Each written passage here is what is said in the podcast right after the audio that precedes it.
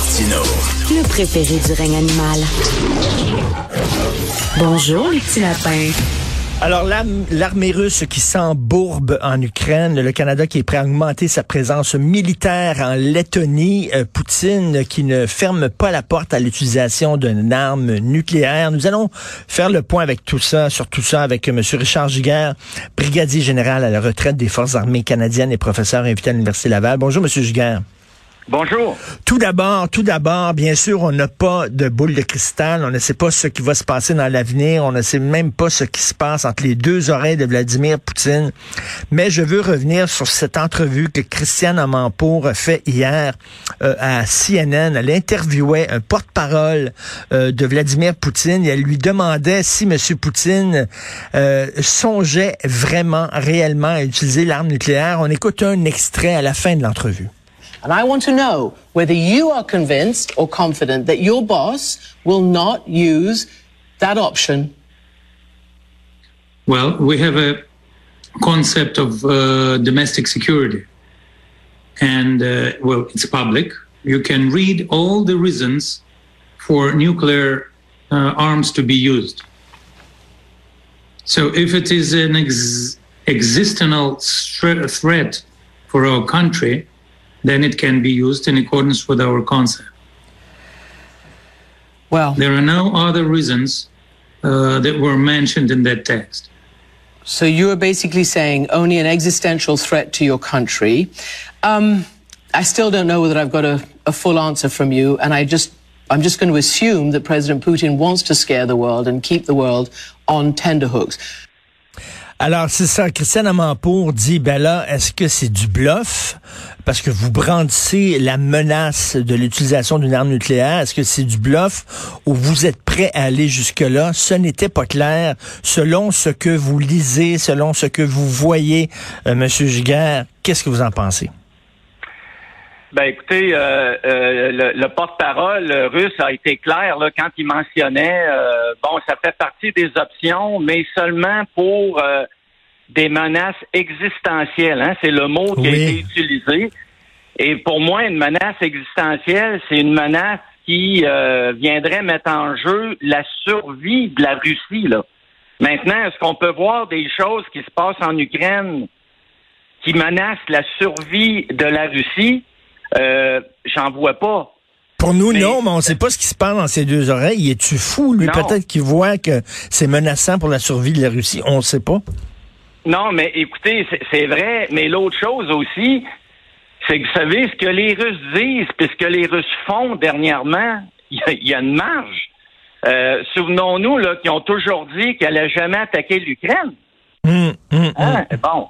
Il avait amassé des troupes, mais c'était pour des exercices, mais c'est pas pour attaquer l'Ukraine. Bon, après la trêve des Olympiques, on a vu ce qui s'est passé. Fait que, vous savez, la crédibilité des propos là, des porte-paroles russes, euh, on repassera, à mon avis, là. Mais, euh, vous savez, l'histoire de, de, brandir euh, l'arme nucléaire, ça fait déjà une couple de semaines qu'on a qu'on a mentionné ça, hein, que le président Poutine l'avait mentionné. À mon avis, là, c'est un exercice de rhétorique pour que les gens comprennent bien que Il est sérieux. sont, en possession de l'armement. Bon, c'est connu à la face du monde maintenant.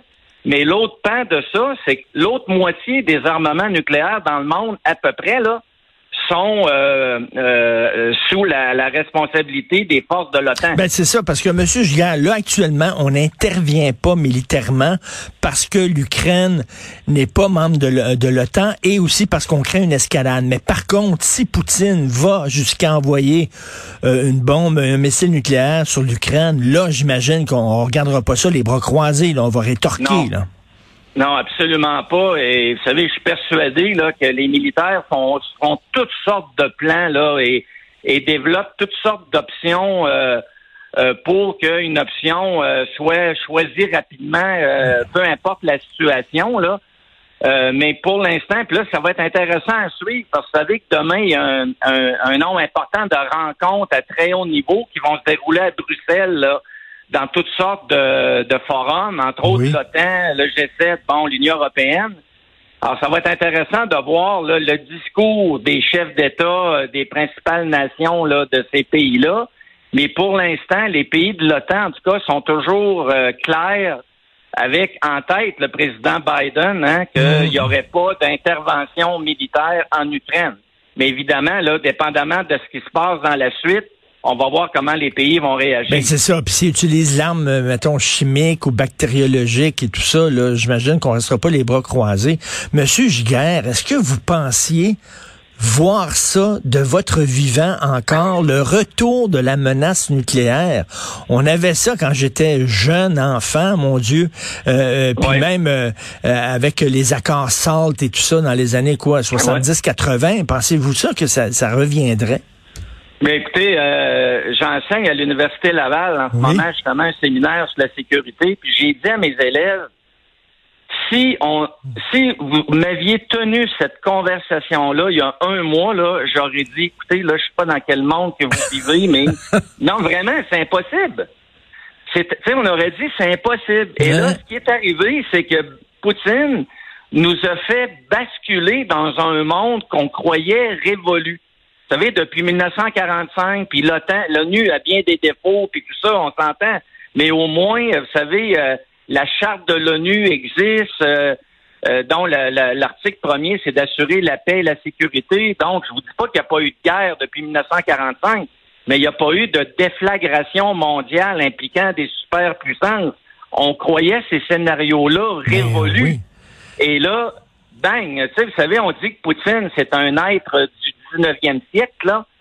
Euh, il, nous ramène dans des scénarios où euh, quand un pays décide d'en envahir un autre pour des raisons euh, bien étatiques, ben ils le font. Alors, ça, a, ça a pris un mois pour que tout bascule. Comme vous dites, il y a un mois, jamais on n'aurait pensé ça. Comme quoi, elle est vraiment l'histoire est, vraiment imprévisible. Euh, ben. tout bascule comme ça. Mais, mais, Monsieur Gigant, on peut pas revenir en arrière. Mettons, ça se règle. Mettons, il y a des compromis de part et d'autre. Je sais pas comment ça va se terminer. Mais bon, ça va bien finir par finir on peut pas revenir maintenant chumé chumé ami ami avec la Russie là. Absolument pas. C'est terminé, ils sont au banc ils sont au banc de la communauté internationale. Qui, qui va vouloir se faire prendre en photo sur un podium en donnant la main au président russe là? Ben voyons. C'est terminé. C'est terminé, là. C'est terminé. Donc, on revient, donc, OK, donc, ça veut dire qu'on va revenir à une guerre froide. C'est ça, là? Ben, écoutez, euh, en fait, ça va être intéressant à suivre ce qui va se passer à l'interne en Russie après tout ça. Euh, mais euh, vous savez, le, en fait, le chancelier allemand qui disait là ce matin, je crois là, vous savez que Poutine et, ses forces armées sont en train de détruire l'Ukraine, mais sont en train aussi de détruire le futur de la Russie.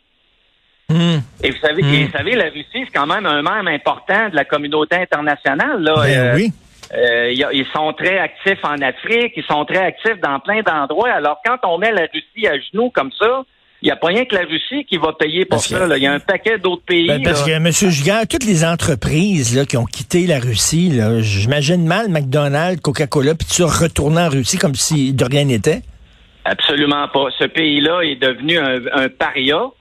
Et euh, vous savez, moi, je dis souvent, euh, mon avis, c'est que c'est pas la guerre des Russes contre l'Ukraine, c'est la guerre de Poutine contre l'Ukraine.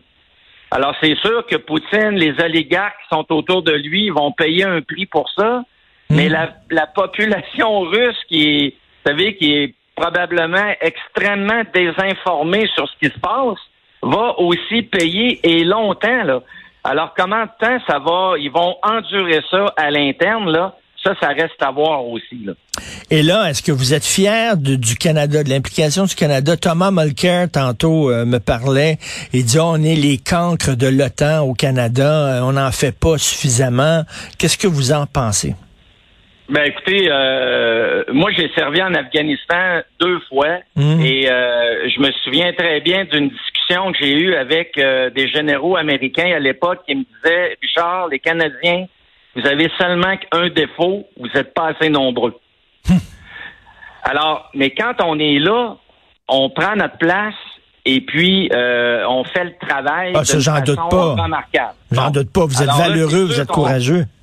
Bon, on va y aller avec les forces qu'on a. Là, on a on a annoncé 460 euh, militaires de plus qui vont se déployer. Il y a des gars et des filles de Valcartier euh, en fait, qui sont supposés quitter aujourd'hui. Là. Alors, on va augmenter notre présence, on va faire ce qu'on peut avec ce qu'on a, mais vous savez, euh, en, dans les pays baltes, il y a quatre groupements tactiques qui ont été mis sur pied euh, dans les États euh, baltes et la Pologne. Et le Canada, on est quand même responsable du groupement tactique là, qui est en Lettonie. Alors, au niveau des responsabilités, là, il n'y a pas beaucoup de pays qui sont responsables de groupement tactique. Il y a le Royaume-Uni, il y a l'Allemagne, puis les Américains, puis il y a nous autres. Fait que voyez-vous, on, hmm. oui, on n'a pas des masses de personnes puis d'équipements, mais, on est très efficace et efficient. mais pendant longtemps, comme vous dites, en un mois, tout a, tout a basculé. On, on pensait pas qu'on allait euh, soudainement euh, envisager peut-être une guerre. C'est certain qu'on a sous-financé notre armée, euh, peut-être pas assez recruté, tout ça. Mais mettons que ça pète, là. Mettons que ça mhm. pète, on est obligé de d'intervenir. Est-ce qu'on est prêt au Canada? Est-ce qu'on est prêt? Ben écoutez, dépendamment de ce qu'on veut faire, là, parce qu'on les, on, les forces ont dit qu'ils avaient mis en, en stand-by un groupe de 3400 personnes, là qui serait prêt à se déployer euh, si, par exemple, l'OTAN euh, fait intervenir son groupe d'intervention rapide, qui est euh, grosso modo 40 000 personnes. Nous, on a dit qu'on a mis 3 400 personnes en stand-by à des niveaux différents là-dessus. Mais vous savez, historiquement, quand le Canada, on a déployé 3 400, 3 500 personnes, là, dans le passé, ça a toujours été pas mal le maximum qu'on peut faire. Puis c'est ça qu'on faisait. Moi, ma dernière année à Kandahar, on était à peu près 3300. Puis, vous savez, avec la, la grosseur de nos effectifs, c'est à peu près ça qu'on va qu'on peut faire. C'est une contribution quand même importante. Puis il faut pas oublier un autre facteur. C'est quand il y en a 3400 qui sont là, ben il y en a 3400 qui se préparent. Et il y en a 3400 qui vont revenir. Hmm. Alors voyez-vous, ça, ça, implique à peu près là, trois fois le nombre de soldats déployés quand on pense à ce genre de, de déploiement-là. Alors donc là, un, ajout rapide d'à peu près 450-460 personnes, 3400 qui sont en, en divers niveaux d'alerte si hmm. advenait le cas de déployer ces forces-là. Puis ensuite, ben, il va s'établir un système de rotation là, euh, à X nombre de mois, les forces vont changer. Mais là, et en terminant, euh, l'armée euh, russe, ça a l'air sans bourbe, n'avance pas en Ukraine. Bon, oui, c'est une bonne nouvelle, mais de l'autre côté, peut-être que là, Poutine va dire, regarde, là, là, je vais utiliser des armes vraiment qui causent vraiment de gros dommages parce que c'est pas vrai que je vais reculer. Est-ce que vous craignez ça? Ben, c'est ça qui se passe, à mon avis, là. Quand hmm. on regarde les, vous savez, les forces russes là, sont embourbées. Euh, D'ailleurs, c'est assez surprenant parce que s'il y a quelqu'un qui devrait savoir ça, c'est bien les Russes. Vous savez, il y a, le, dégel euh, dans ces pays-là, euh, en Ukraine, en Russie, il y a même un terme qu'on appelle la Rasputitsa. La Rasputitsa, ça a bloqué ça. Euh, Napoléon, quand il a essayé d'envahir la Russie, ça a bloqué les Allemands quand ils ont essayé de prendre la Russie en Deuxième Guerre mondiale avec le Blitzkrieg. Fait que là, les Russes sont tombés dans ce panneau-là où leur ça, c'est assez incompréhensible parce que là, leur équipement lourd est vraiment embourbé euh, dans les champs et tout ça. Et là, ça devient des cibles faciles.